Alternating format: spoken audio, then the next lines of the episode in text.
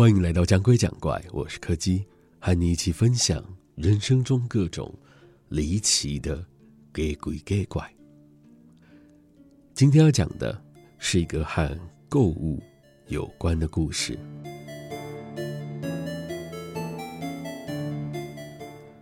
我曾经有听过一种说法，他说现在这些搜寻网站还有社群媒体，会趁着你在使用的时候，偷偷的。从你的麦克风窃听资讯，然后从接收到的资讯里面选出关键字，再投放相关的商品广告到你的网站页面上面。我是不知道这个传言的真实性啦，但我的同事倒是完全不相信这些网站有这种隐藏功能。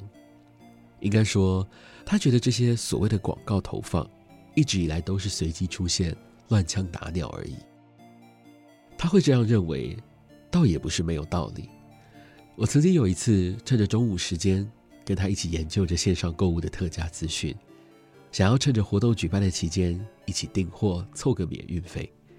不过很奇怪的是，不管他的页面再怎么切换，或是跳到了不同的网页上，每次只要旁边有显示广告，都一定是一些跟园艺有关的商品。什么梯子啊、小凳子啊、园艺剪刀、修枝剪这一类的东西，这说起来也蛮好笑的。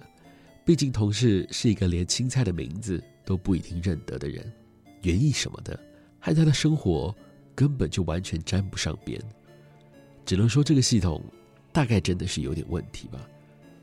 只不过后来发生了一件事情，稍稍的改变了我的看法，就是同事。和他租屋的房东起了一些租约相关的纠纷，双方闹上了法院。这个事情的由来其实也非常的简单，就是那间房子曾经有人在里面上吊自杀过，但由于房东坚持那位住客自杀的时候，房子的持有人并不是他，所以严格来说，他持有的期间并没有发生死亡案件，所以不能算是凶宅。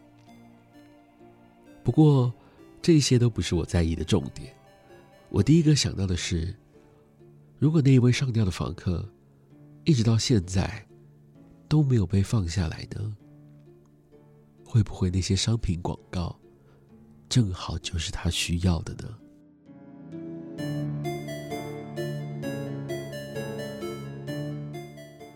今天的故事就到这里告一个段落了。如果喜欢我们的节目，别忘了收听每周四的更新。我是柯基。